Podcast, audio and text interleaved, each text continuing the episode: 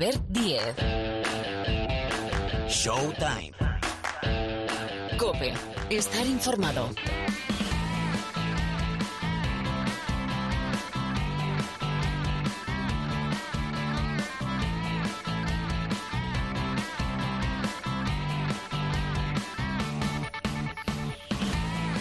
¿Cómo estáis? Hola, bienvenidos, bienvenidas una semana más aquí al Rincón del Baloncesto de la cadena Cope. Este es el programa de la canasta de Cope. Showtime. Arranca un nuevo capítulo, más o menos 60 minutitos por delante para hablar de lo que es noticia, de lo que pensamos que os puede interesar, siempre con información y con opinión. Es decir, ponemos sobre la mesa los temas, damos la opinión de los que saben, que son el equipazo del programa, y después vosotros sacáis vuestras conclusiones. A ver, venimos de clásico, otro clásico y otro clásico ganado por el Barcelona.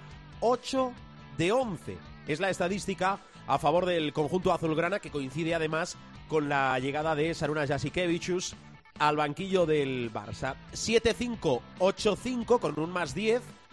Clásico importante porque mira por dónde abre la puerta la primera posición de la Liga Endesa al conjunto azulgrana, bueno, en función de lo que hagan tanto Real Madrid como Barcelona antes del partido de la segunda vuelta en el Palau Blaugrana que si no pierden ni el Real Madrid ni el Barcelona, el Barcelona gana también todos los partidos, tres que tiene de diferencia pendientes con el conjunto blanco y se impone en el Palau, será primero de grupo eh, primero de la fase regular. Recordad que es una situación importante porque da derecho a tener el factor pista en todas las eliminatorias del playoff. De eso hablamos enseguida. También de la Copa del Rey. ¿Por qué? Porque quedan ya solo tres, tres plazas para la Copa del Rey. Tenemos cambio de técnico en Andorra. Después de cuatro años, bueno, tres y medio, Ivón Navarro, destituido en el Morabanc Andorra, toma el relevo, el que hasta ahora era su segundo, David Eudal. De eso también vamos a hablar. Enseguida viene Pilar, Pilar casado con los destacados de la Liga Endesa, la tertulia NBA. Tenemos ya votaciones para el All-Star, All-Star del 20 de febrero en Cleveland. Vaya, hay muchas más historias. Hemos de. Ah, el diario, el diario de Nacho Martín, que hemos tenido, bueno, otro gran partido en eh, la Liga LEB, la Liga LEB, que si podéis poner el foco, seguirla, sobre todo a través de las cámaras de la Liga Sports TV, es una competición espectacular. Muchos equipos beben de la Liga LEP, sobre todo para la temporada que viene. Es un escaparate fantástico. Ah, y después, el Supermanager. Es decir, José Luis Gil. A ver cómo nos ha ido, porque ya, ya, vale de excusas en el Supermanager, ¿no? Bueno, después lo hablamos con Gil. Sonido López, Sergio López en la sala de máquinas. El saludo más afectuoso desde que os habla al micrófono, Albert Díez. Showtime.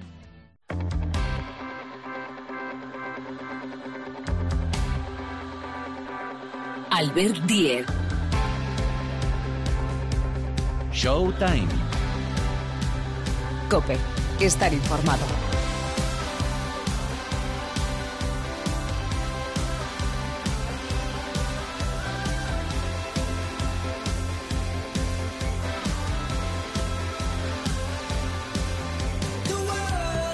Pues aquí seguimos, hay que darle un poquito de, de fondo a, a, la música, que de fondo va a sonar, pero seguimos, o en este caso, arrancamos. Información, servicio. Bueno, cómo no, cómo está la Liga Andesa, eh? madre mía. A ver, Pilar Casado, ¿tú cómo estás? Hola. Pues yo ya peto, después ya de petar. o sea... ¿Sabéis lo del Excel? Pues mira, lo cogéis, lo, lo, lo, lo, cogéis, lo tiráis a la basura, cogéis otro folio, abrís Exacto. otro Excel y empezáis a hacer en la reconfiguración de partidos de la Liga Endesa. Bueno, ahora vamos a dar eh, pinceladas porque por una parte de carpetas abiertas en la Liga Endesa está los partidos pendientes, pero sobre todo, sobre todo, clasificados para la Copa y atención, Pilar, quedan solo tres billetes para la cita de Granada. Sí, porque eh, se entregaron esta pasada semana dos, lo consiguieron el Baxi Manresa y lo consiguió también el UCAM Murcia. La clasificación del UCAM Murcia y la del Baxi Manresa son históricas. Eh, los murcianos por primera vez en su historia van a disputar una Copa del Rey. Es verdad que jugaron la de 1996, pero aquella la jugaron por su condición de anfitrión. Y el Baxi Manresa hacía muchos años, por no decir décadas, que no estaba en el torneo del CAO. Ahora veremos a ver cómo se ordenan todos ellos para las cabezas de serie. En cualquier caso, quedan tres billetes y estamos en la semana clave, porque tiene que quedar todo cerrado el día 30 de enero. Si no es así, habrá que echar mano del porcentaje de victorias. Hablemos de candidatos. Ahora mismo el Valencia es sexto, tiene dos partidos. Valencia-Gran Canaria el viernes, el domingo Lenovo-Tenerife, Valencia. Está muy cerca de la clasificación para la Copa. De hecho, depende totalmente de sí mismo y lo hará ganando al menos un partido. Hay una opción de que los de Peñarroya se quedaran fuera y es que perdieran sus dos partidos y les superen tres equipos entre Río Breogán, Lenovo Tenerife, Bici Basconia y Gran Canaria. Concretamente, si pierde los dos choques por al menos un total de 38 puntos, en tal caso le superaría Basconia, y el Lenovo Tenerife o bien gana los dos o exclusivamente contra el Valencia Basket y también le superan el Average, pues es una opción remota que también podría superarle además el Gran Canaria. Pero vamos a simplificar. Eh, el Lenovo Tenerife es séptimo, tiene dos partidos. San Pablo Burgos Lenovo Tenerife y el domingo el mencionado Lenovo Tenerife Valencia. Los de Chus Vidorreta dependen de sí mismos para clasificarse para la Copa.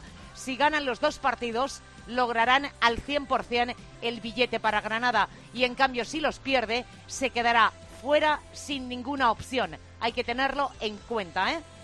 El Río Breogán, que ahora mismo es octavo, no tiene partidos de la primera vuelta, tiene el calendario de la primera vuelta completo. Está virtualmente clasificado para la Copa del Rey, aunque no será cabeza de serie en ningún caso.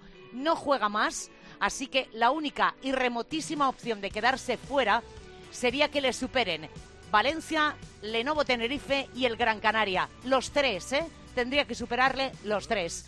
Y vamos con las cuentas de Basconia y Gran Canaria. Basconia no tiene ya partidos de la primera vuelta, ya ha acabado los 17, así que depende de terceros. Se clasificará si el Lenovo Tenerife pierde sus dos partidos o si el Valencia pierde sus dos partidos por un mínimo de 38 puntos. Y en ninguno de los dos casos el Gran Canaria vence los dos encuentros por un mínimo total de 51 puntos, porque esto significaría que le remonta al básquet a Verás. Y el Granca necesita una carambola eh, de estas eh, difíciles. La primera premisa fundamental para el Gran Canaria es ganar sus dos partidos. Tiene Valencia-Gran Canaria el viernes, el domingo 30 juega en casa ante el Monbus Obradoiro. Insisto, el Granca, la primera premisa es que debe de ganar los dos partidos para tener alguna opción. ¿eh? Y necesita que se produzcan algunas situaciones rocambolescas. Por ejemplo, si el Lenovo Tenerife gana los dos partidos, que el Valencia pierda los dos y remontarle a Valencia 89 puntos o al Río Breogán 84 en el básquet Average.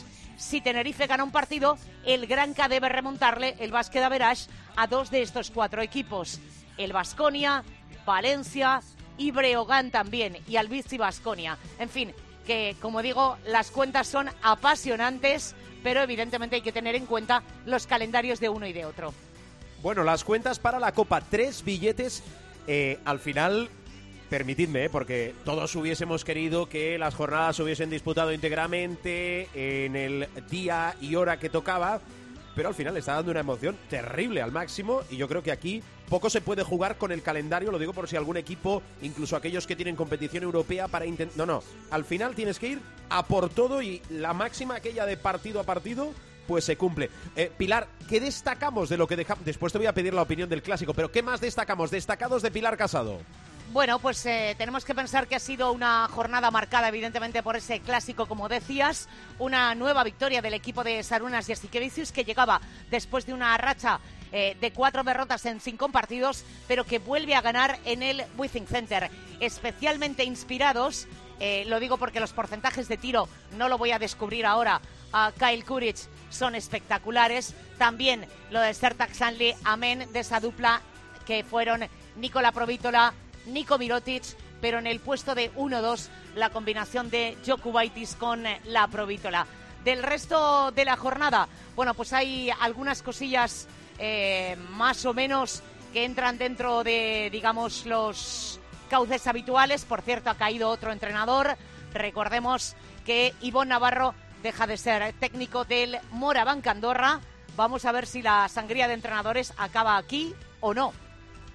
Mm, eh, ¿Sabe usted cosas? No, Ah, no, no, nos has tirado ahí el cebo, digo... no. Vale, va- vale, vale, vale, vale. No, vale, vale. no, pero como estamos en una temporada tan loca. Oye, por cierto, hablando, de, Atentos a sus pantallas. hablando de entrenadores, no, no, no tiene nada que ver con el comentario de antes. Eh, me parece brutal la racha de Alex Mumbrú en el banquillo del Surne Bilbao Basket. Remontó un partido en Sevilla frente al Betis y ojo a la racha del Surne Bilbao Basket, porque de ser un equipo que empezó mal, francamente mal la temporada, que ha ido cambiando eh, jugadores a lo largo de las semanas, eh, bueno, pues porque además sufría lesiones importantes, hay que decir que el Surne Bilbao Basket ahora mismo es décimo con ocho victorias y nueve derrotas, ¿eh? Ojito a la remontada del Surne Bilbao Basket. Sí, sí, está siendo una, una temporada, insisto, em, alterada, pero también con pocas cosas que podamos predecir. A lo mejor por aquello de Madrid, Barça, Barça, Madrid, que se abre también, por cierto, las opciones del Barça con esa victoria para optar a la primera plaza de la fase regular. Está siendo una eh, temporada, insisto, apasionante. Pilar, me interesa saber em, en frío, el clásico, ¿qué te deja? Bueno, me deja varias cosas. Eh, muchas veces no es el momento en el que llegas, sino cómo afrontas los partidos. Eh, yo creo que el Barça hizo un ejercicio de superación, no venía en el mejor momento.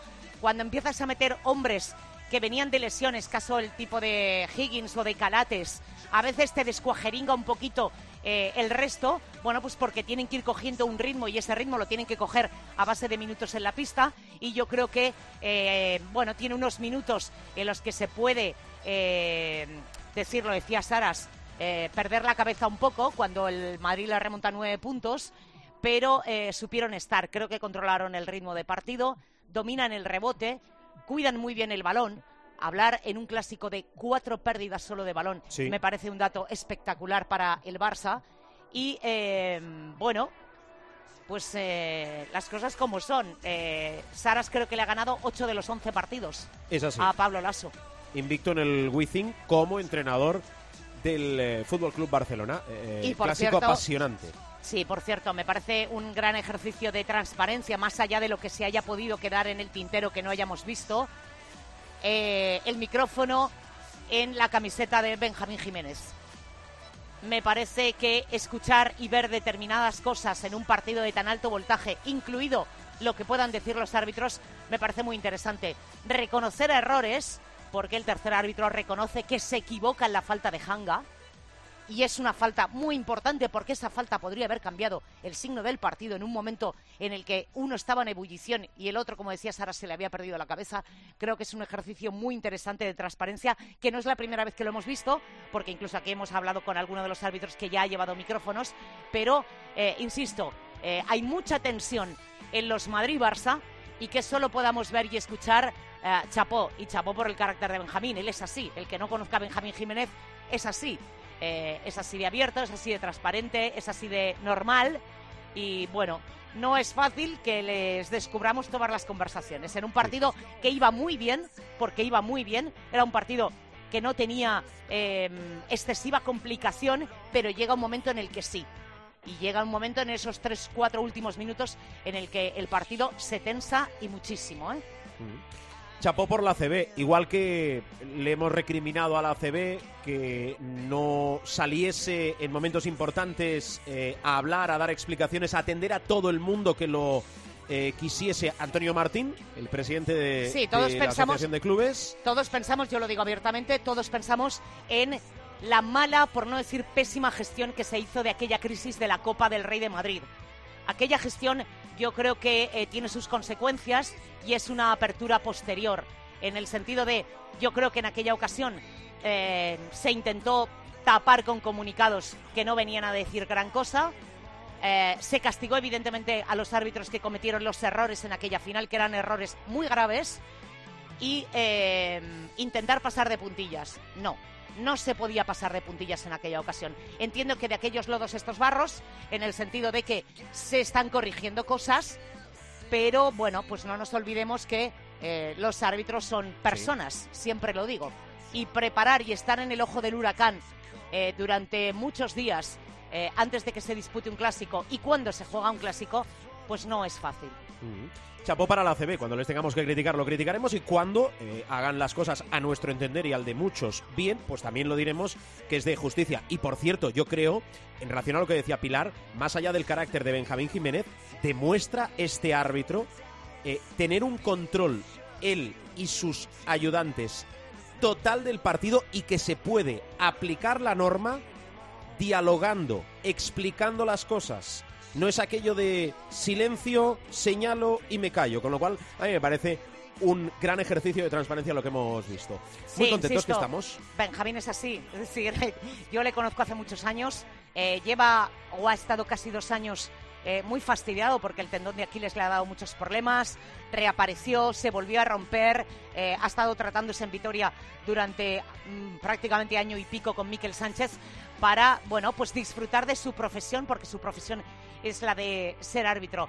Y eh, no volvió en el clásico. Alguno tiene la sensación de que volvió en el clásico. No, volvió a principio de temporada. Lo que pasa es que es verdad que bueno, que hay determinados jugadores, entrenadores con los que no había coincidido sobre el parqué hasta llegar al clásico. Eh, me parece muy buen rollo e insisto, eh, a mil pulsaciones por hora todos probablemente seríamos inaguantables. Sí, es cierto. Bueno, Pilar, eh, después escucho a Nacho Martín. Cuídate mucho.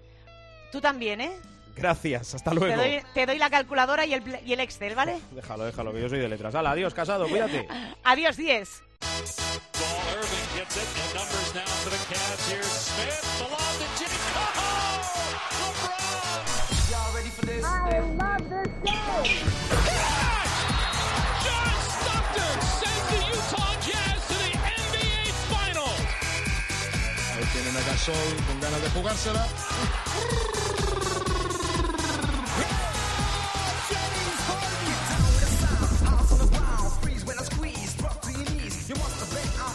Pues vamos con un poquito de tertulia que yo creo que a esta hora, ¿verdad? Apetece. Sí, tertulia de Showtime con Miguel Ángel Paniagua, profesor. Hola, profe, ¿qué tal? Muy buenas. Muy buenas. Y Parra, Rubén Parra. Hola, Parra, ¿qué tal? ¿Cómo estás? Buenas familia, ¿cómo estamos? Bueno, estaba pensando, escuchando la entrada a, a la sección, a la tertulia, que mira que hay frases bien buscadas. I love this game, yo creo que... Tú dices I love this game, y excepto alguien que haya pasado parte, gran parte de su vida eh, fuera de la Tierra, si es que ha podido, representa mucho, mucho. Pero bueno, son pensamientos de estos que hago yo aislados. A ver que enseguida cruzamos el charco, actualidad de la NBA, votaciones, el olfato de Parra.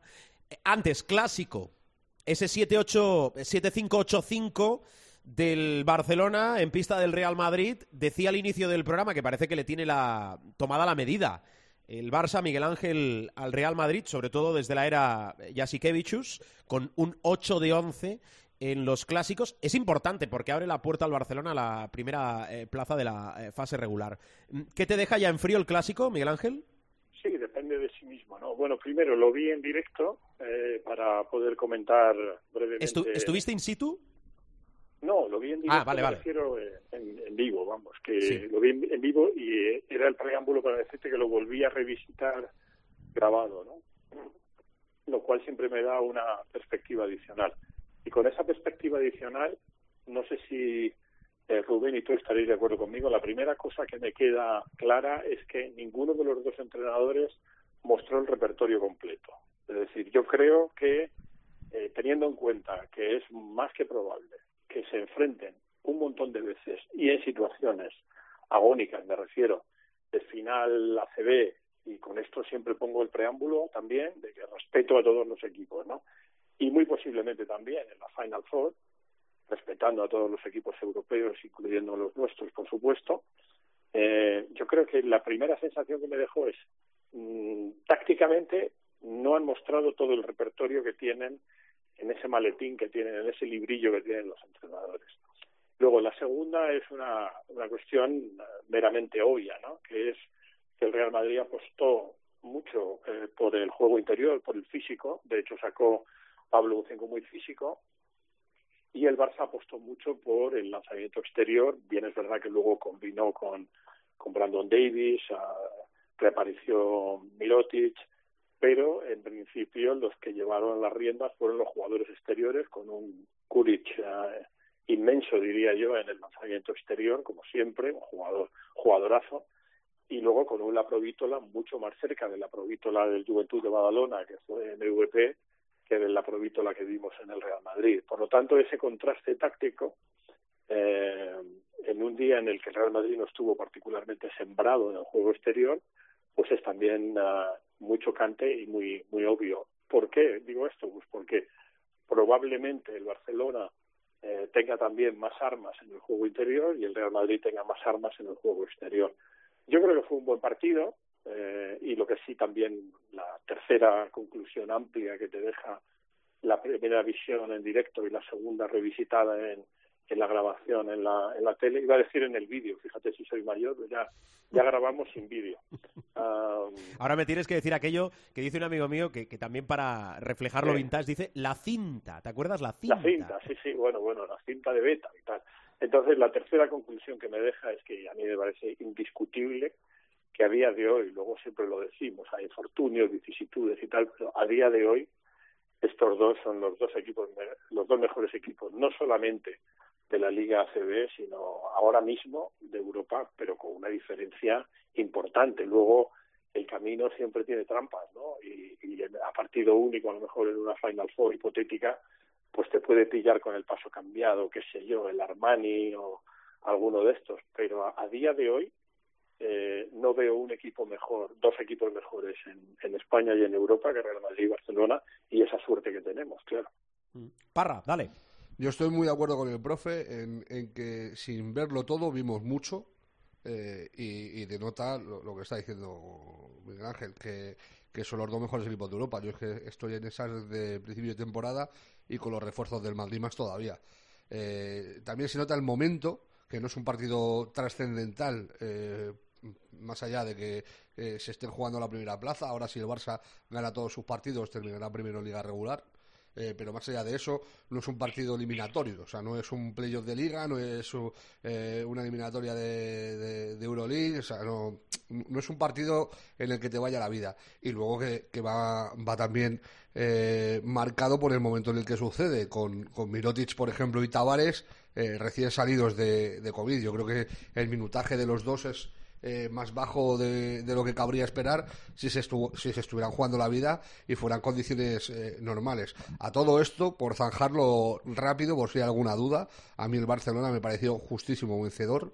Eh, por mucho que la gente se quiera quejar de una posible jugada a Hanga o, incluso a William Goss en la entrada, en esa misma jugada a un minuto del final, que puede ser que le trastabille en el salto Higgins por detrás. A mí me parece que el Barcelona, un equipo que gana tres cuartos de cuatro y con la solvencia con la que lo hizo, eh, merece la victoria.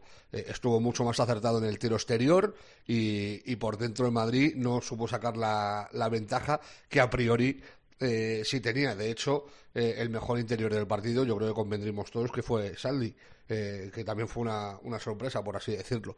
Eh, más allá de eso, eh, corroboro todo lo que ha dicho el profe. Es que para mí son los dos mejores equipos de Europa.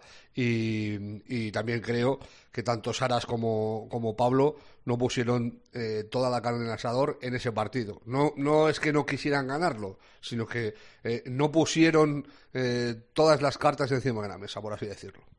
Añado, y vamos con otras historias, eh, para mí el arbitraje no tuvo incidencia alguna en el resultado y en el partido. Diré más, si vais a redes sociales o a la web de la ACB, eh, microfonaron a los árbitros, pusieron un micro a los árbitros en esa tripleta encabezada por Benjamín Jiménez. Me parece un arbitraje de manual. A mí, en ese vídeo de cinco minutos y medio de la ACB, faltan cosas, pero creo que refleja muy bien el control casi total que tuvieron los árbitros del partido y no se les escapó y no es fácil en un clásico. Bueno, si no queréis decir nada más de, del clásico, vamos con eh, la ACB. Tengo la sana costumbre de, traer a esta mesa de tertulia eh, temas, rumores en algún caso, para que, sobre todo Miguel Ángel, pero también Rubén, me expliquen qué hay de cierto. Entonces, me voy a frotar los ojos preguntándote, Miguel Ángel, si esto yo lo he soñado, tiene visos de realidad o cojo una nave y un platillo y, y salgo a la estratosfera. ¿John Wall a los Lakers? Es una, es una posibilidad, pero ahora que, que sacas el tema de John Wall, realmente los que han mostrado interés son los Clippers, ah, vale, más vale. que los Lakers, más que los, más que los uh, Lakers, ¿no? Los Clippers sí que han mostrado interés y aquí ya sabes que hablo casi eh, en, en, primera persona, porque Sí. toda la información de los Clippers siempre, y eso está demostrado, y ahí está, como decía aquel, la hemeroteca o la audioteca, para demostrarlo, casi todo lo que he dicho de los Clippers se ha cumplido. Fichajes, no fichajes, despidos, etcétera. Sí. Y es verdad que hay un gran interés ah, tanto en los ah, Clippers como también eh, en los Lakers, pero sobre todo eh, en los Clippers. Eh, la situación de John Wall, ya lo comentábamos en, en algún programa anterior, es una situación absolutamente anacrónica, ¿no? Eh, está en el tercer año de un contrato, de un megacontrato de cuatro años, si Rubén no me corrige, cercano a los 170 millones de dólares. Es decir, es un, es una pasada. Tiene además un, una opción de 47 millones, pero eh, los Clippers creen que se puede, que se podría hacer la, la operación. El problema es que Houston eh, siempre está planteando muchos problemas, ¿no? Pero a mí, ya lo dijimos en, aquel, en, ese programa anterior, la situación de John Wall me parece, ya no es que sea anacrónica, es que es un delito, ¿no? Eh, y la única cuestión es que, bueno, les gusta a los Clippers, pues, uh, merodear por, por este tipo de, de traspasos, pero eh, tienen que hablar con, con uh, los jugadores estelares, ¿no? Con Kawhi Leonard, que seguro que no va a poner ningún problema, eh, sobre todo, ¿no? Para, fichar a, a John Wall, si es que Kawhi sigue en los Clippers, que ahí hay muchas dudas, y Paul George, que está en las mismas. Eh, ahora mismo los Clippers no tienen claro que sus dos estrellas vayan a seguir, y una forma de, digamos, convencerles sería traer a, a John Wall, o sea que, sí hay interés, como tú dices, de los Lakers, pero a, día de hoy creo que incluso los Clippers tienen más interés que los Lakers. Me voy a quedar con eso. Yo lo que ha salido Parra, y yo creo que Parra, bueno, acompañaba a Westbrook a, a Houston, incluso eh, atados con unas esposas para que no se moviese, era ese intercambio entre John Wall y Russell Westbrook. A mí es que me parece muy raro que Westbrook traiga con eso. O sea, eh, más allá de que estamos en lo de siempre, que en la NBA los jugadores son cromos y tal, pero cuando tienes un cierto estatus, eh, no eres tan cromo como cuando no lo tienes. Eh, y yo creo que Westbrook y su agente harían todo lo posible porque eso no se hiciera, porque es que regresar a, Houston sería 17 pasos atrás para, para Westbrook, que de, de todas formas eh, este año le está haciendo un daño de comunal. Estamos hablando de un tío que había sido MVP eh, con, más o menos justicia, pero la verdad es que promedió triple doble un año entero. De hecho, lo hizo dos, eh, que es el único jugador en la historia que lo ha hecho. Pero se está quedando retratado. O sea, eh, en redes sociales, eh, si te pones a, leer a, gente de los Lakers, eh, angelinos de la ciudad de Los Ángeles, todo el mundo reincide en lo mismo. Westbrook deja de tirar.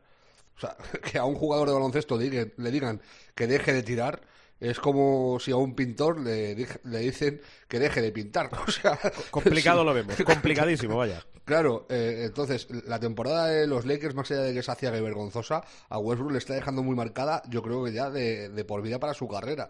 Eh, porque eh, le pasa igual que a Wall, como ha explicado el profe. Además, los dos tienen un contrato semicalcado. Westbrook cobra menos que, que Wall este año, pero el que viene, los dos tienen una opción de 47 millones.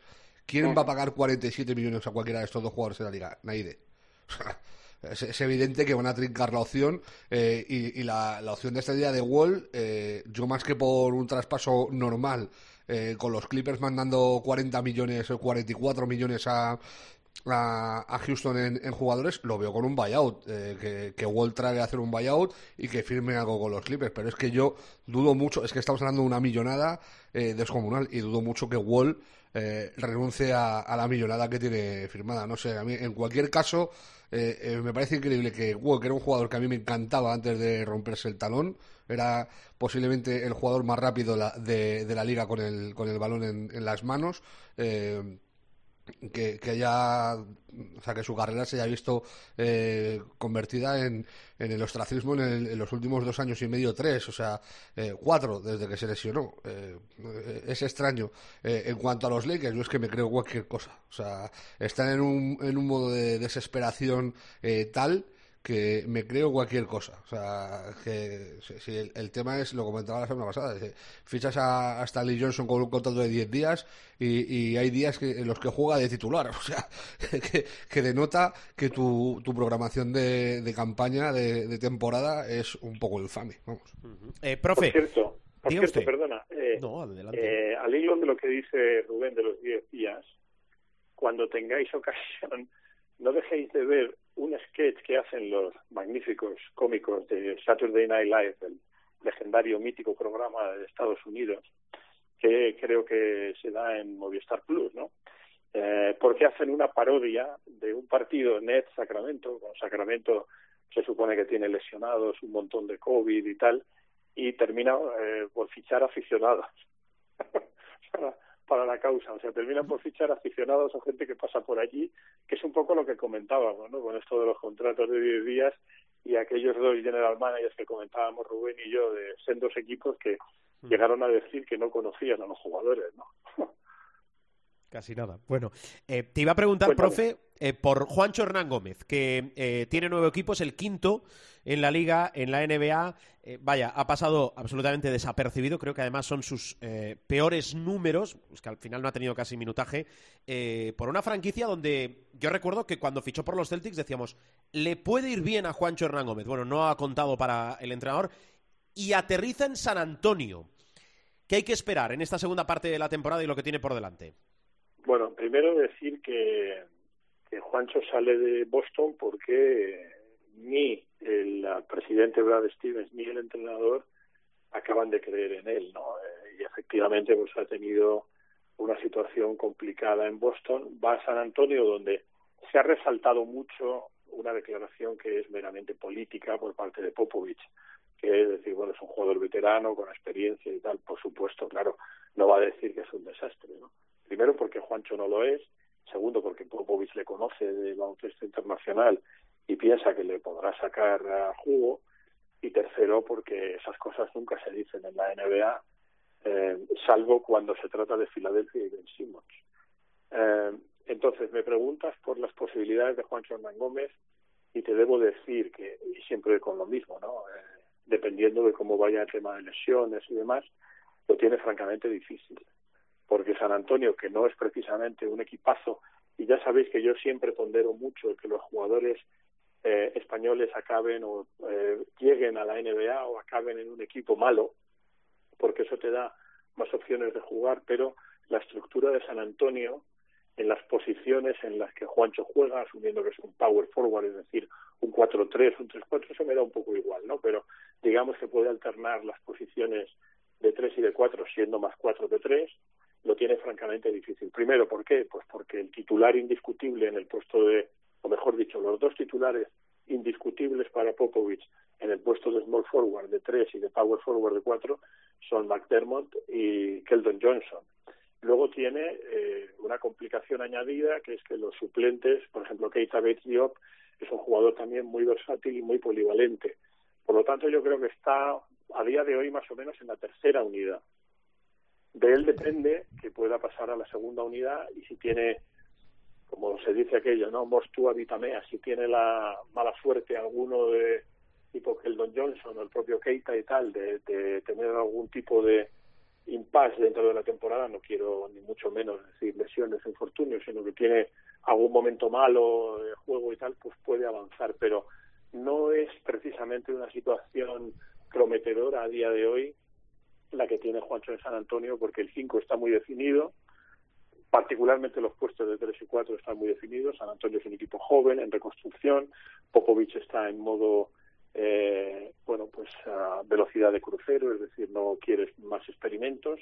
Y ya sabemos que Popovich además en su en su forma de administrar minutos en los jugadores, pues eh, sí es verdad que le da amplitud al banquillo, es decir, le da oportunidades al banquillo, pero no más allá del noveno o décimo jugador, incluso en tiempo de temporada regular. Ya no te cuento en playoffs, donde su movimiento se limita a ocho o nueve jugadores, ¿no?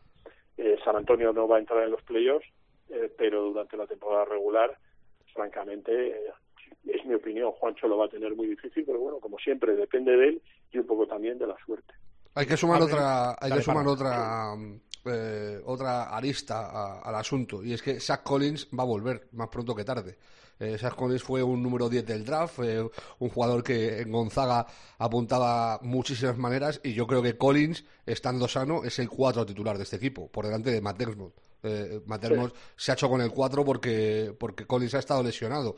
Eh, de hecho, eh, está con la fractura en el pie, lleva un montón de meses. Eh, pero yo creo que cuando Collins se recupere va a ser el 4 titular y si no lo es, eh, va a ser de los primeros en, en la rotación en entrar en cancha, con lo cual le va a quitar más, eh, más posibilidades a, Juancho. Yo veo complicado que, que juegue y la única esperanza que tengo es que es Popovich el entrenador, que es verdad que siempre históricamente ha tenido mucha confianza en, en jugadores eh, europeos o, latinos, pues si queremos meter a, a Manudo también en, en la ecuación, eh, que, que ha tenido, ha contado, claro, estamos hablando de Manu, es que cómo lo vas a contar con Manu, es una chorrada lo que estoy diciendo, pero vamos, que, que, básicamente eh, es un jugador que, que es, es un entrenador que sí cuenta con, con los internacionales y que tiene un respeto eh, superlativo por, por el baloncesto internacional.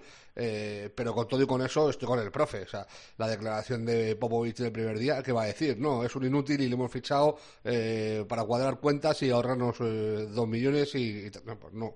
Dice lo que tiene que decir, que es un jugador con experiencia, polivalente y que, y que es, es lo típico cuando te preguntan por un jugador de fútbol y no sabes... Eh, muy bien no lo has visto jugar y dices, no, todocampista, cubre mucho campo, eh, un físico muy fuerte, tal, o sea, que eh, eh, Popovich también está en la obligación de, de- de decir eso. A, a mí me parece que va a tener complicado eh, Juancho contar con minutos eh, y la historia es saber qué va a hacer. Eh, yo dudo que los... Esa, eh, esa es la pregunta. Pero ¿qué va a hacer, eh, sobre todo cuando acabe la temporada? ¿Qué va no, a es, hacer? es que Claro, yo dudo, claro. dudo, dudo que los Spurs eh, le garanticen el, el año de contrato que le queda. O sea, el 30 de junio, antes del 30 de junio, los Spurs deben eh, decidir si le garantizan el contrato. Si no es así, Juancho es agente libre. Y en esa tesitura hay que ver si, como su hermano Billy, eh, se queda en la NBA aunque no juegue, o, o- o intenta buscar otra posibilidad en otro equipo donde le den minutos, eh, o eh, decide re- regresar a Europa. Hay que tener en cuenta una cosa también muy importante. ¿eh? En, en la NBA, eh, y más ahora en los últimos años desde la irrupción de, la G League con la fuerza con la que lo ha hecho, que hay jugadores que salen de ahí y se hacen un hueco importante en la liga. eh, si tú estás en la NBA dos, tres años y no cuentas, es complicado que termines contando. Es muy complicado. O sea, cuando entras en la dinámica esta de estar en tres, cuatro equipos y no jugar en ninguno, eh, tienes muy difícil eh, volver a meterte en, en- en la rueda de, de jugador. Eh, entonces hay que ver eh, qué es lo que decide Juancho, si buscar otra oportunidad eh, en, Estados Unidos, que, su agente, que sus agentes eh, le busquen un nuevo equipo y una nueva eh, ocasión de, de mostrar su potencial allí, o si decide venir a, a Europa, donde hay muchos equipos, entre ellos primordialmente el Real Madrid, que le estarían esperando con los brazos abiertos, claro. Sin duda, no pasa nada. Yo creo que hace tiempo que, que, sobre todo con aquel contrato televisivo que aumentaba los sueldos para jugadores de un tercer, cuarto nivel, incluso, yo creo que hace tiempo que no pasa absolutamente nada o nunca ha pasado probar las mieles de la NBA y tampoco pasa nada por después volver a Europa, que es lo que hacen muchos jugadores, pero ahí está y la patata caliente la va a tener Juancho Hernán Gómez para decidir qué quiere ser de mayor, qué quiere hacer a partir de, de el final de esta temporada. Eh, Parra, vamos a darle al F5 y actualizar la enfermería hospital de campaña, sobre todo con la situación de Anthony Davis, que está puntito a puntito de volver. Sí, y falta le hace a, los Lakers el- en el partido, en el último encuentro de, de la semana pasada, el domingo, eh, en Miami, ya estuvo como cuestionable antes del encuentro. Al final terminó por no jugar y los Lakers eh, terminaron por perder. As ever, eh, hay que recordar que los Lakers están en porcentaje negativo de victorias y derrotas. Y por porcentaje negativo me refiero a por debajo del 50%. Eh, están eh, casi más cerca de los Orlando Magic, que son el peor equipo de la liga, que eh, de los Phoenix Suns, que son el mejor equipo de la liga, lo cual no deja de ser eh, pelín vergonzoso. Pero bueno, más allá de eso, eh, evidentemente eh, el regreso de Anthony Davis le tiene que dar un mega plus a, a los Lakers, que por dentro es que están huerfanitos, huerfanitos. Ha, llegado a jugar LeBron de 5 en muchos partidos, la aportación de Howard es guayanesca y la de, de Andre Jordan es dantesca. entonces le va a venir muy bien la, la vuelta de, Anthony Davis, sobre todo va para pelear. Yo creo que el objetivo de los Lakers en lo que queda de temporada tiene que ser ser sexto.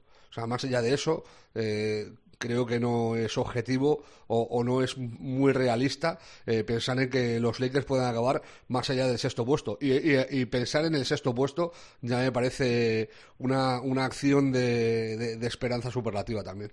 Eh, de lo que venimos, es decir, de la semana que dejamos atrás, nos quedan los partidos que ahora nos recordará Parra, eh, más historias.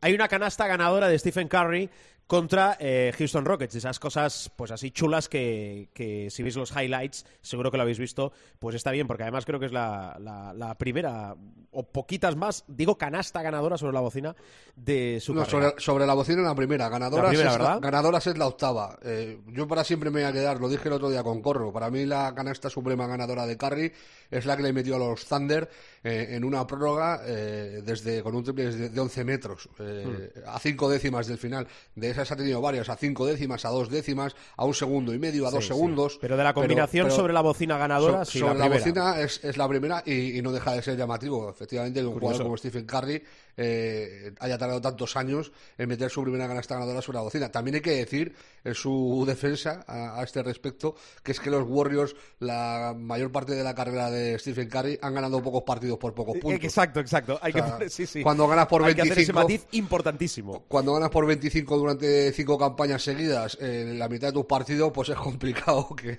que notes una canasta ganadora sobre la bocina. No tienes esa necesidad. Decía, decía un Dale, profe. comentarista Muy, no, que decía en la, en la tertulia en la que intervengo en la emisora W Fan en Filadelfia de vez en cuando, decía un comentarista que es muy gracioso, que eh, al hilo de lo que dice Rubén, eh, eh, los Golden State Warriors han funcionado durante mucho tiempo como los Harlem Globetrotters con los Washington Generals.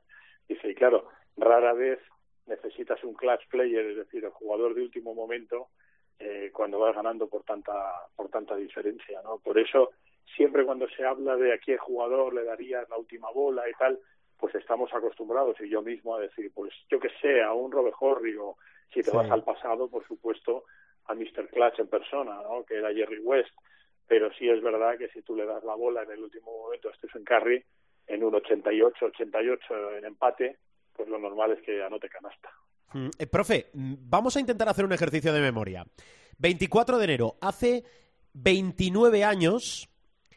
Drazen Petrovic, vistiendo la camiseta de los Nets, 44 Sí, puntos ante Houston Rockets. Eh, eh, hay que, es una pregunta, ¿eh? ¿hay que explicarle? Yo creo que sí, a, la- a las nuevas generaciones. ¿Quién fue Dra- Drazen Petrovic? Porque además recordar es volver a vivir, que sí, que sí, que son tópicos, pero que es una realidad, y también es, es, es honrar la historia de la gente que ha hecho grande este deporte, ¿no? Sin duda. Y a pesar de que le quiero con locura y él lo sabe, todavía hay periodistas, como mi hermano José Joaquín Brotón, que dice que Drasen Petrovic no triunfó en la NBA. Eh, Drasen Petrovic eh, es verdad que al principio en Portland, como era habitual en esos tiempos, no lo tuvo fácil, pero en cuanto dio el salto a New Jersey, que era un equipo a los Nets, vamos, lo que son hoy los Brooklyn Nets que estaban en Nueva Jersey, cuando dio el salto a Nueva Jersey y pudo expresarse y pudo expresar su magnífico juego, eh, fue un jugadorazo irrepetible, ¿no? Un jugador extraordinario. A ver, para las nuevas generaciones, Drazen Petrovic eh, básicamente fue un genio del baloncesto. Un genio en el sentido, ¿qué quiere decir un genio del baloncesto? Pues un genio eh, cuya genética, eh, cuyos dones dados por la providencia le hacían un jugador de baloncesto extraordinario. Con un montón de trabajo, con un montón de repeticiones, con un montón de tiros a horas intempestivas, tanto en, en la antigua Yugoslavia, en Croacia, como, en el Real Madrid, ha ido fe de horas y horas de trabajo en un verano previo a irse a los Portland Trail Blazers, que tenía maravillado al general manager de los Portland Trail Blazers, sobre todo porque no fallaba una, era un genio del baloncesto con un control y un dominio del juego extraordinario en cuanto a manejo del balón, en cuanto a visión de juego, en cuanto a tiro y en cuanto a penetración. Es decir, era un jugador en Europa superlativo y en la NBA un jugador muy, muy importante que triunfó. Desgraciadamente su carrera se, se truncó como tantas veces pasa ¿no? antes de, tiempo, pero estamos hablando sin duda de uno de los grandes de Europa de todos los tiempos. Es decir, yo no concibo un listado de grandes jugadores europeos de la historia sin incluir a Drasen Petrovic como mínimo, como mínimo, como mínimo en el top 10. Y luego ya es discutible si lo metemos en el top 5 y tal, si incluimos a los de la NBA, las nuevas generaciones, todo lo que vino antes, los Ali Pajic, Basic, etcétera. Pero Petrovic era un genio, un genio al que eh, desgraciadamente la vida se le truncó muy, muy rápido. Pero es lo que tienen los genios. Eh, una vez alguien me dijo en Estados Unidos, un profesor, que la definición de genio es aquel que hace fácil lo que a la gente extraordinaria le parece difícil. Qué buena Sí, frase. Claro, entonces, claro, eh, él hacía muy fácil el baloncesto, pero porque era, un, como dice otro amigo mío más castizo, un puñetero genio. Abre el decir- micrófono Rubén hay- Parra hay y algo de- quiere decir. De Petrovic, dos cosas. Una, que es la primera estrella europea de la NBA, y eso es así. O sea, es el primer jugador europeo que es una estrella en la liga, porque él en los Nets, eh, el año en el que fallece, es estrella de la liga, entra en los quintetos de la temporada eh, de mejores jugadores y, y, vamos, eh, su, su carrera había despegado hasta... Eh, tintes insospechados en una NBA en la que los europeos pintaban nada o menos eh, y solo que porque es que, y- perdona Parra, eh, hace ya años que solo iban a la NBA unos cuantos escogidos y que para mí, personalmente, para mí, tenía mucho más mérito. Ahora, y cada uno puede hacer lo que le dé la gana, a la NBA, pisar la NBA, vestir la camiseta de una franquicia, entre comillas y con el máximo respeto, va casi cualquiera. Eso es así. No, si solo hay que ver el ejemplo de Fernando Martín, que, que era eh, Dios en Europa, Dios en el Madrid, y, eh, y ahí en, en Portland eh, eh, jugó poquísimo, pero poquísimo. Pero no porque Fernando Martín no diera el nivel, era porque había una mentalidad en los entrenadores eh, que, no, o sea, la- la- lo, hablábamos antes con Popovich, lo de abrirse a- a la- al internacionalismo en el baloncesto en, en Estados Unidos no existía. O sea, eh, el- los primeros jugadores que empiezan a jugar en la NBA así medio eh, de forma constante, yo tengo en la cabeza a, a al alemán, Sí, a, sí, a sí. Rick, Rick Smith es un poco posterior, eh, el jugador de Indiana, el, el holandés, y, y antes Marchulonis en, en los Warriors. Pero jugar en la NBA minutos siendo europeo era, eh, vamos, una utopía, por así decirlo. Y Popovich, eh, o sea, Popovich, perdón, Petrovic la revienta. Y por terminar con lo de Petrovic, yo diría, eh, y para que, o sea, eh, soy consciente totalmente de las palabras que estoy pronunciando, o sea, no es una exageración. Para mí, eh, Petrovic era como Kobe Bryant. O sea, sabía perfectamente cuál era la mejor jugada que había eh, posible en la cancha, pero a veces eh, prefería hacer otra cosa. Cuando digas esas cosas de soy consciente de lo que voy a decir, atención que he medido mis palabras, no hagas el preámbulo tan largo porque estoy por marcar el teléfono de, de nuestra asesora jurídica y que y me, me pone- me, me- me da, me da un vuelco el corazón, Parra. No, hombre, esta, esta vez es una, es una cosa seria, no, no estoy bromeando. Siempre No, no, puedes- ya lo sé, ya, pero- puedes hacer lo que hacen en Estados Unidos, que poner un pito, ¿no? En la, Sí, en la sí. grabación. O, cuando- o- o la frase al cierre de la sección, ¿no? Cuando alguien empieza a usar la, lo que allí se llama la palabra F, ¿no? Que aquí sería la palabra J, que está prohibida, es un absurdo, ¿no? Pero bueno, eh, eh, ponerle el pito, ¿no? ¿Sabes? Pues ah, el típico que dice tal, la fa, no sé qué, la F, y entonces hacen pi, pi, ahí el tío que empieza a soltar tacos en directo, pues es un pi, pi, pi continuo. Sí, sí. Recuerden que la opinión de los colaboradores y parte del equipo es, del programa es. no representa la opinión del programa en sí. Eso es. Ese Adelante, Parra. Ese es el disclaimer. Claro, claro. En, en este caso, en este caso hemos de decir que debería representar mi opinión en el programa porque En lo que he este, dicho- ca- eh, sí, o sea, en este caso sí. Eh, o sea, que, que Petrovic eh, fue un genio por encima de, de toda duda. eh, yo creo que cualquiera que haya visto algo de baloncesto Sí, sí. y haya visto jugar a Drasen eh, sa- sabe que lo que estamos diciendo es que es tal cual. O sea, es, ya te digo, a- a- había veces que era desesperante porque se las fumaba todas. En el Madrid dejó varios capítulos de eso eh, importantes, recopa mediante. Eh, pero, pero hay que decir que, aun sabiendo eh, cuál era la mejor jugada, él decidía hacer otra porque se veía capaz de conseguirla. Y, la historia es que los porcentajes de, acierto en esas decisiones de, de eran, eran magníficos. Era un dominio de la situación increíble. A ver, em, eh, diversas cosas. Eh, Parra, votaciones del All-Star. Buen olfato el tuyo. Buen olfato el tuyo. No era muy difícil. Eh, que LeBron iba a terminar eh, como más votado eh, es evidente. Es, es LeBron, por mucho que le pese a quien le pese, sigue siendo el rey. Es lo único salvable de, de unos Lakers infumables. La temporada que está haciendo con 37 años es eh, de locos, no lo siguiente. O sea, es- está promediando casi 30 puntos por partido eh, en un esfuerzo eh, sobrehumano eh, por rescatar a, los Lakers de, la temporada lamentable que están realizando. Y era obvio, es un mercado como, como Los Ángeles y un jugador como LeBron, pues al final ha terminado por, por batir a, a Curry como jugador más, más votado en la conferencia oeste. Yo creo que con las votaciones de este año de los, eh, del público eh, no va a distar mucho de los eh, de los quintetos iniciales. eh. El día de, o sea, cuando cuando salgan los quintetos iniciales, yo creo que no va a distar mucho de ese LeBron James, eh, Jokic, Stephen Curry, y Morant en el quinto puesto en el oeste. Yo diría que con la votación de periodistas y, y jugadores, el quinto debería ser Draymond Green. Es, es, un- es la pedrada que yo tengo. Eh, porque Paul George lleva muy de tiempo lesionado. A mí la temporada de Wiggins, siendo buena, tampoco me parece eh, de All-Star. Anthony Davis ha tirado medio año lesionado. Lo normal es que Draymond Green sea ese quinto eh, titular del, del oeste. Y en el este es que no hay muchas dudas. O sea, Kevin Durant ante Tocumpo en eh, de Rosen y Trey Young. Te puede ganar Trey Young a lo mejor, eh, puede subir un poco Harden o, Zach Lavin, pero yo creo que van a ser esos cinco. O sea, va a ser Trey Young, de Rosen, eh, Durant ante Tocumpo y Embiid. Y luego hay una cuestión, que Durant va a ser el capitán de, de ese equipo. Pero yo no sé si Durant va a llegar al All-Star. De hecho, si tuviera que apostar, yo diría que no va a llegar al All-Star eh, por, vamos la lesión de, por la lesión de rodilla. Así que veremos cómo acaba la cosa. El jueves eh, se hacen oficiales los eh, los eh, 10 jugadores titulares del equipo y luego ya será turno de los entrenadores de elegir los suplentes y de los capitanes de repartirse los jugadores.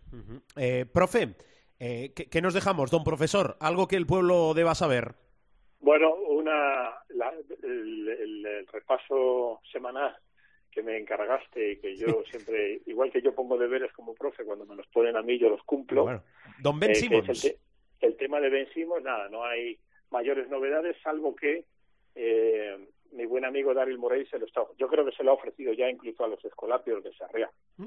¿eh? Eh, se lo, lo último que sé es que se lo ofreció a Sacramento y Atlanta. Atlanta está en la línea de traspasar jugadores, pero claro, lo que pide lo que pide Filadelfia a cambio es ah, una barbaridad porque quieren ah, pues o a Trey o a Clint Capella o a ambos. Y claro, Atlanta dice, no, mira, todos los demás mundos son para ti, pero estos dos son intocables. Lo mismo pasa en Sacramento, lo mismo pasa con todos. Eh, lo último que hay de Ben Simmons es que, como ya dijimos la semana pasada, hay unas eh, muchísimas posibilidades de que esto se resuelva en la postemporada, es decir, cuando acabe la temporada, y sí ratifico eh, algo que comentamos también la semana pasada, que es el enorme interés que tiene Filadelfia, y particularmente Daryl Morey, obviamente, que, lo tuvo en Houston, por eh, fichar a James Harden, que se está dejando querer. Es decir, eh, el Brooklyn Nets no quiere eh, romper el Big Three, ni mucho menos, pero James Harden acaba, eh, será agente libre y se está dejando querer y se está dejando querer por Filadelfia.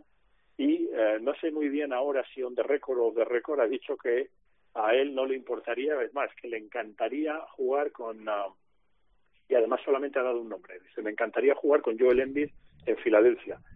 ¿Puede eso ser el preámbulo de algo? Puede estar, bueno, nunca lo sabemos, ¿no? Porque estamos to- todavía muy temprano, ¿no? Pero en el tema de Ben Simmons no hay mayor novedad que, pues esa, que Filadelfia se lo está ofreciendo a todo el mundo eh, y que por lo que piden eh, a cambio, pues es imposible, inviable hacer el traspaso y que el interés por James Harden existe y es un interés brutal y que Harden se está dejando querer.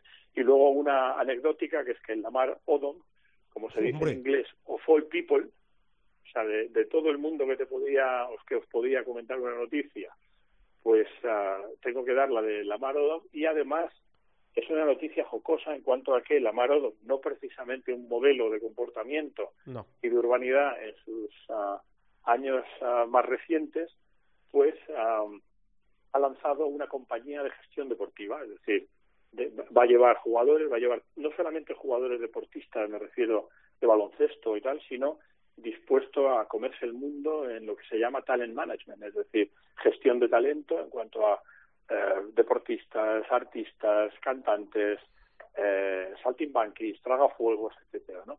La compañía se va a llamar Save Talent Management Group y la monta con su, con su agente Tony David, que también tiene su aquel. Así que la Marodom ahora se va a dedicar a eh, cuidar a los jugadores, a los atletas, a los cantantes. Queremos que tenga éxito, pero Sí. mira, de toda la gente que yo nunca me podría suponer que iba a montar una compañía de representación de y mucho menos de artistas y de cantantes y tal, es la Marodom. Ojalá le vaya bien, porque eso significaría que está rehabilitado y que está en el buen camino. Sí. A ver cuánto dura. Suerte para su socio, para el Y suerte, agente. para los que representen. Sí, suerte para los que representan, que yo me aseguraría de la, de la letrita pequeña y las cláusulas de dejarlo todo muy claro. A ver, eh, la última de Parra y, y Parra también nos trae los partidos de la semana en curso que no hay que perderse. A ver. Eh, yo la última eh, eh, lo, de- lo dejo lo, lo hemos dejado casi al final del programa porque tampoco quiero hacer mucha sangre en esto porque me- con esto sí que me caliento y tienen que salir pitos. Eh, eh, para mí el nombre de la semana en la NBA es Grayson Allen. Eh, Grayson Allen el otro día le pegó un gañafón a, Caruso. a- al pobre Caruso eh, que terminó con una fractura de muñeca de Caruso que se va a perder dos meses de competición.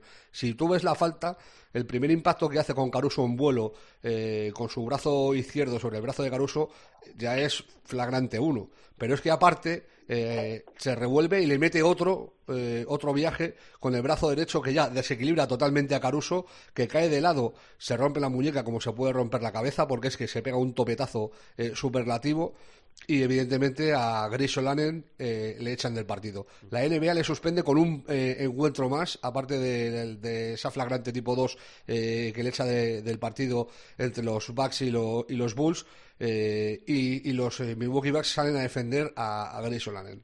Pues bien, yo debo decir, Grayson Allen posiblemente sea el jugador, prepara los pitos, más cerdo que yo, que yo recuerdo en la historia eh, de la NBA. O sea, es un chaval, eh, tú, tú si pones Dominic Wilkins en, en YouTube, te salen vídeos de mates, de canastas acrobáticas, de jugadas imposibles. Eh, si pones Mutombo, te salen tapones, eh, jugadas defensivas descomunales. Eh, si pones Grayson Allen en YouTube, te sale una compilación o varias compilaciones de 5 o 6 minutos de cerdadas de este chaval. De este chaval que lleva haciendo cosas de esas eh, desde que está en la universidad.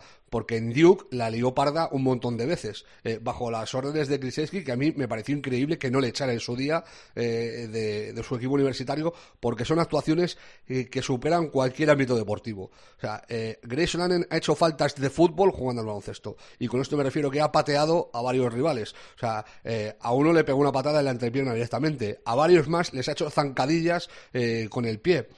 A otro, por ejemplo, le metió la, la cadera en, en un contraataque y se pegó también un topetazo. O sea, Te estás es, calentando, ¿eh? es sucio, ¿no? Lo siguiente. Y que salga encima Milwaukee a defender a, a tamaño personaje, que yo entiendo que es su deber porque es jugador suyo. eh, lo que debería hacer la NBA en este tipo de casos es al, juga- al jugador eh, que realiza la acción, eh, que produce este tipo de faltas, este tipo de lesiones que vienen derivadas de una falta descomunal es sancionarle por el mismo tiempo que el jugador que está lesionado. O sea, si, si Grayson Allen ahora estuviera dos meses parado sin poder jugar y sin cobrar empleo y sueldo por, por eh, dejar a Caruso y a los, y a los Bulls, eh, sin la importancia que tiene Caruso en estos Bulls, eh, sin su jugador dos meses, veríamos a ver si a la próxima a lo mejor eh, se pensaba un poco más hasta, hasta qué punto eh, eh, lleva esas acciones eh, a, a la cancha. A mí ya te digo, me parece lamentable.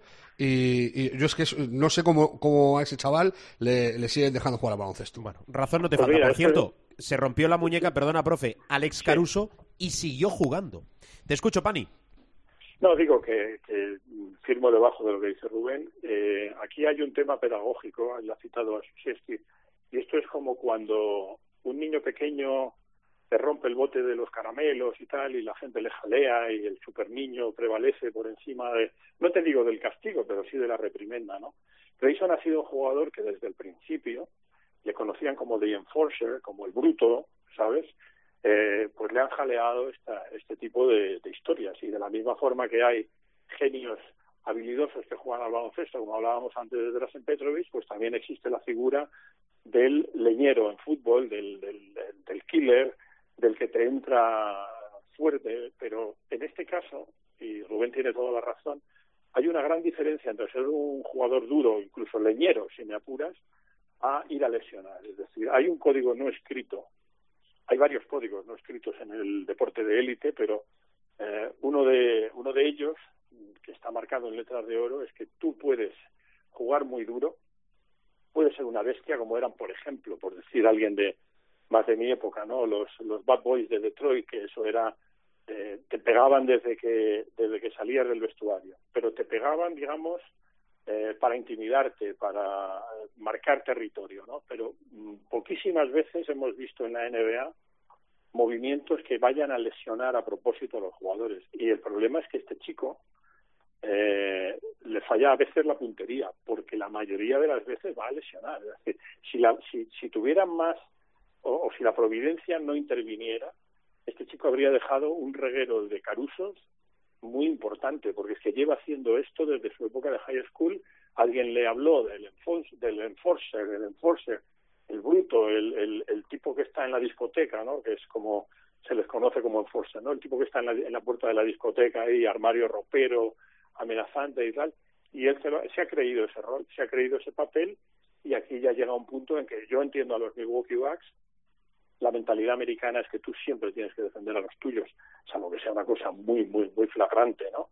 Pero aquí tiene que intervenir la NBA porque si ha cambiado reglas y ha cambiado normas para evitar que la NBA derivara en un Bad Boys, luego los New York Knicks en la época que y Houston en la época que estuvo Michael Jordan fuera temporalmente en la primera retirada, que aquello era una batalla campal y Stern intervino también diciendo que el juego era muy feo y no sé qué han cambiado reglas, han cambiado normas, protegen a los jugadores estrella.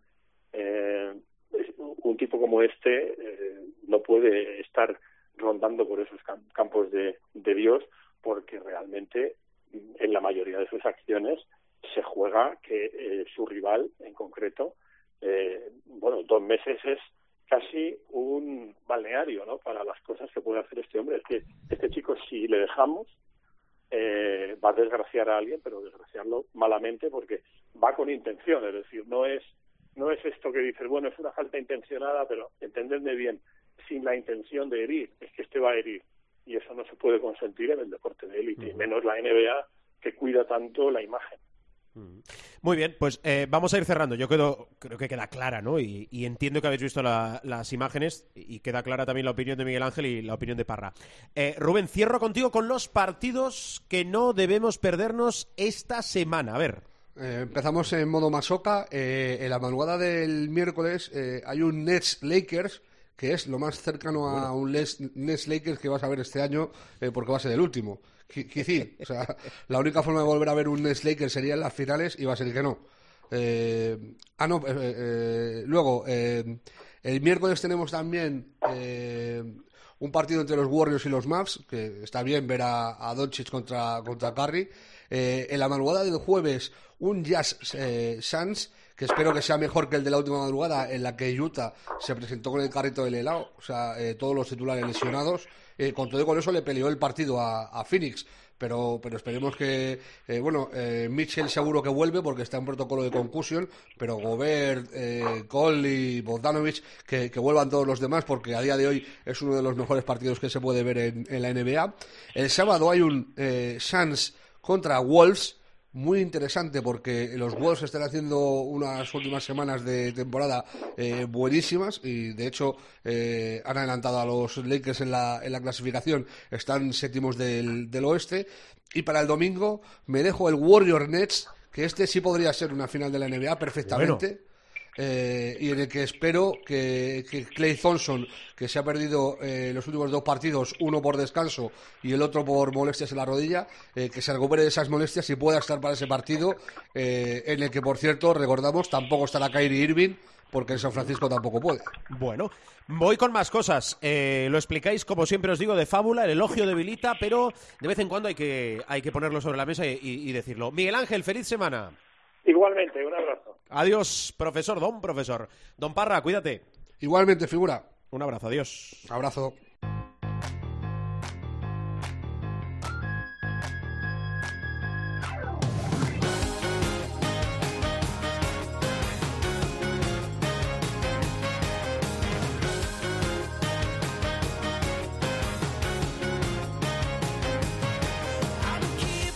Seguimos, más cosas en el capítulo de esta semana de Showtime. Ahora, el diario de un jugador de la Liga Leporo, el diario de Nacho Martín, o lo que es lo mismo, el diario del Movistar Estudiantes, porque os decía al inicio que está espectacular. La Liga Leporo viene el Estu de ganar en una pista complicada, en pista del Unicaja Banco Oviedo. Bueno, está tan emocionante la Liga Leporo que fijaros todavía con el eh, desajuste de los partidos pendientes, pero el Estu, el Movistar Estudiantes, 15 partidos, 13 ganados, seguido de cerca por Covirán Granada con un partido más, 12 ganados, bueno, y en el horizonte la Copa Princesa. A ver, eh, Nacho, hola, ¿qué nos explicas esta semana? Muy buenas. Hola, ¿qué tal? Soy Nacho Martín y voy a hacer un pequeño resumen de lo que fue nuestro último partido en el campo del Oviedo. Eh, campo complicado, eh, siempre jugar fuera en la LEV, la verdad que ganar cuesta mucho y este partido pues fue más de lo mismo. De hecho fuimos perdiendo, pues diría que casi todo el partido hasta el último cuarto y ahí en el último cuarto es donde le pudimos dar la vuelta y al final acabamos ganando de ocho puntos, pero como digo, muy sufridos y, que nos costó un montón. Eh, Oviedo, bueno, lo teníamos muy cerca en la clasificación, de hecho siguen estando cerca, pero ya les hemos metido alguna victoria más entre medias. Y bueno, eso abre una pequeña brecha en los puestos de arriba. Y ahora pues estamos peleando mano a mano con Granada. Y bueno, hay más equipos persiguiendo, pero en el mano a mano estamos con Granada. Y esta victoria nos vino muy bien ya que Granada perdió este fin de semana, con lo cual le podemos sacar una victoria más. Entonces nada, en resumen, eh, partido difícil como todas las salidas que tenemos en la Leboro, victoria muy importante y ya si conseguimos la próxima que va a ser en el campo del Lleida, pues eso ya sería un golpe encima de la mesa y es un poco en lo que estamos ahora pensando y lo que queremos hacer. Con lo cual esta victoria de Oviedo fue muy buena, pero si conseguimos la de Lleida, pues ya será más, es me- mejor que mejor. Nada más, un saludo y hasta el próximo audio que os envíe. Un abrazo.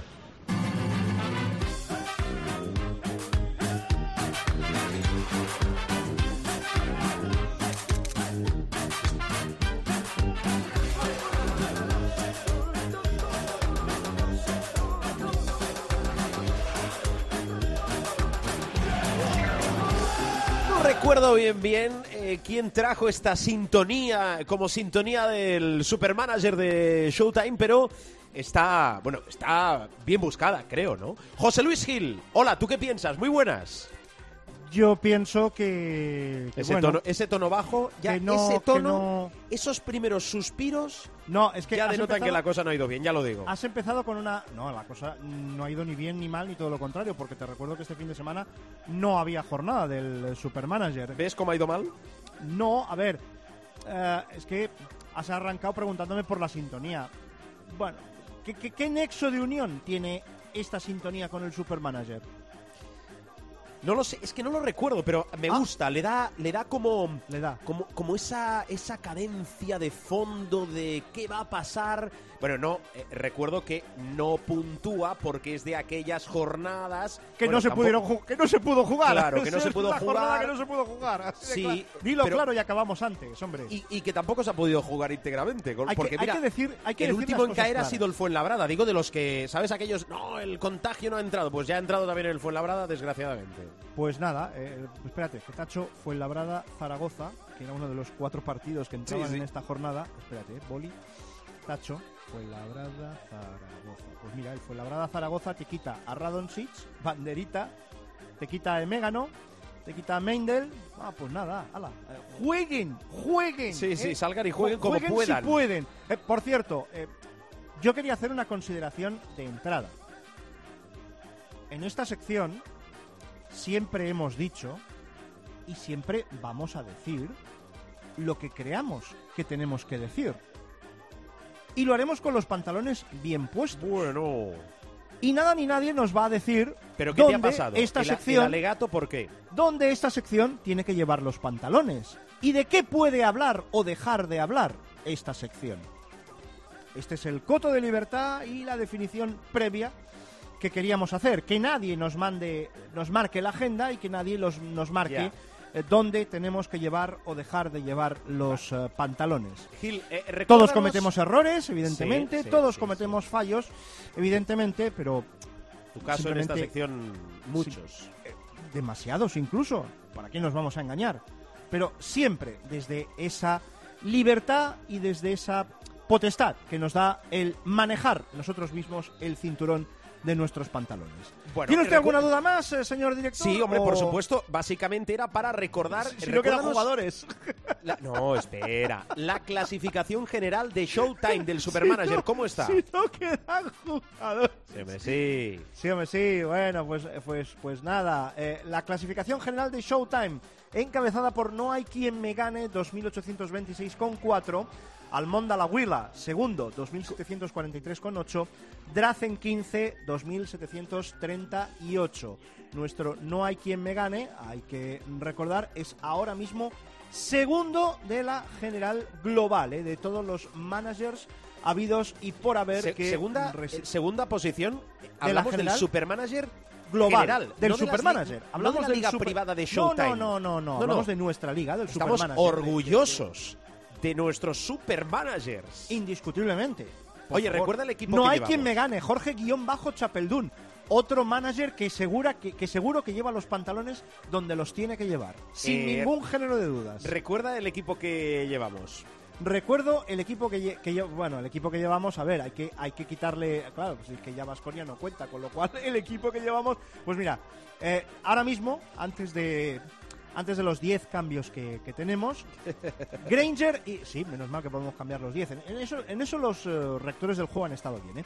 Granger y Hanna bases, salvó Radonjic, Sedekerskis y Giedraitis aleros, Yabusele, Bako, Poirier y Moneke en, eh, en el pivot. Ya como, como se nos caiga, como se nos caiga el Manresa Burgos, pues ya apagamos, a ver, a ver con qué jugamos. No, mira, Manresa va a llegar más descansado porque el partido, también por el coronavirus de esta semana que tenía de la Champions del básquet, eh, por positivos en el, en el rival, no se va a jugar. No, no, pero, pero claro, eh, es decir, claro, fíjate que ahora mismo lo que llevamos dentro es cero banderitas. Sí. Y no puedes, no puede, hombre, puedes repescar a Tavares, pero no puedes repescar a, a Mirotic. No, Hombre, esta temporada con lo de la está- pandemia está es- complicado, ¿eh? es, estrategia pura y Es- dura, ¿eh? Es dif- sí, bueno, a, a ver, a fin de cuentas, ¿eh? tienes entre jornada y, jor- y jornada que pasa algo, tienes 10 cambios, es decir, le puedes dar la vuelta a todo el equipo, con lo cual ya el no tema es que de- tengas dinero suficiente. y, y- y- y banderitas. Y claro. banderitas también, sí. Claro, es que tú fíjate, ahora mismo, de las de los cuatro que hay que quitar ya por, por necesidad, eh, que son Gran Canaria y Vasconia, Granger, banderita. Sedekerskis, banderita. Radonjic, anulado el partido de Zaragoza, banderita. Pues ya son, hay que buscar tres banderitas. Contando que mantengas lo de dentro, Yabusele, Baco, Mm. Poirier, Moneke. Mm. Bueno, puedes meter a Tavares dentro por uno de los cuatro pivots, ya recuperas una banderita, pero está la cosa. Bueno, la está cosa interesante, está interesantísimo el Supermanager. Eh, Gil, aprovecho eh, el clásico, eh, pincelada rápida, ¿qué te pareció? No, eh, nada, enhorabuena a los que a los que ganaron. La estadística, a ver, hay verdades, mentiras, encuestas y estadísticas. Y la estadística dice que son 8 de 13, ¿no? Con, con la llegada de, de Sara 8 de Salvador. 11. 8 de 11 con la Si llegada te refieres a los clásicos con... Y 5 eh, de 5 en el Wizzing. Jasiquevicius. Sí, el, el Barça no ha en el- perdido con Jasiquevicius en el, En en el, el Wizzing. en el Wizzing. Habló Entonces, con pues, Jasiquevicius como entrenador. con, bueno, y con, y con el plantillón que tiene el Fútbol Club Barcelona. Yo no, la verdad, yo no entendía que, que algunos dijeran que, que el Madrid era favorito antes de, antes de jugar el partido. Simplemente por el hecho de que, de que en un clásico eh, lo, de la- lo de favoritos mm, queda muy, muy, muy en, muy en segundo plano. Me, da la, me quedó la sensación, me quedó Sí. la sensación de que la versión del Madrid no fue todo lo buena que podría haber sido. Frente a una versión del Barça que quizá tampoco fue todo lo buena que podría haber sido. ¿Te acuerdas al, cole- al colegio, en el colegio cuando jugábamos aquello de a la menti y a la verda? ¿Eh? Pues, pues un poco a, a la menti, ¿no? Sin poner todos los... Yo creo Ya. que sin poner toda la carne en el asador o, todo- que o todos los ¿eh? recursos dentro. Antes ¿eh? lo hablábamos con Parra, con Paniagua, coincidís. Y, y yo creo que es así, ¿eh? También. No es que discrepe, sino que creo que para este clásico y por las circunstancias de los dos y con lo que tiene por delante, lo más inminente también la Copa y sobre todo el Madrid que tiene que recuperar muchos partidos en Europa, el Barça también en Liga CB, no era cuestión de poner, como se dice habitualmente, toda la carne No, en el asador. Estoy No, absolutamente aunque, de aunque acuerdo. hubo, aunque hubo cositas que fueron interesantes, ¿eh? Por ejemplo, la, la defensa sobre la mano buena de Yul, por ejemplo. eh, son, son detalles que, que se van incorporando, ¿no? Pero yo... mm, Sí. no, es decir, Quizá la pregunta para Pablo Lasso sería, ¿qué es para usted más prioritario? ¿Un anti-Mirotic o un anti-Cory Higgins? Mm, no está mal esa, ¿eh? No está mal, no está mal. Me la voy a apuntar. ¿Por, por dónde? ¿Por dónde? Sí, y, cuando- sí, y- sí. y Cory Higgins, mira, pon Cory Higgins barra Kyle Kuric, pero, pero bueno, eh, eh, cerrar, atarlo de dentro o, o atarlo de fuera. Muy bien. Gil, voy a ir cerrando programa. Cuídate, ¿eh? Pues nada, ves, ves, ves cerrando. Hasta la semana que viene, José Luis. Aquí estaremos, nosotros y nuestros pantalones. Adiós. Adiós.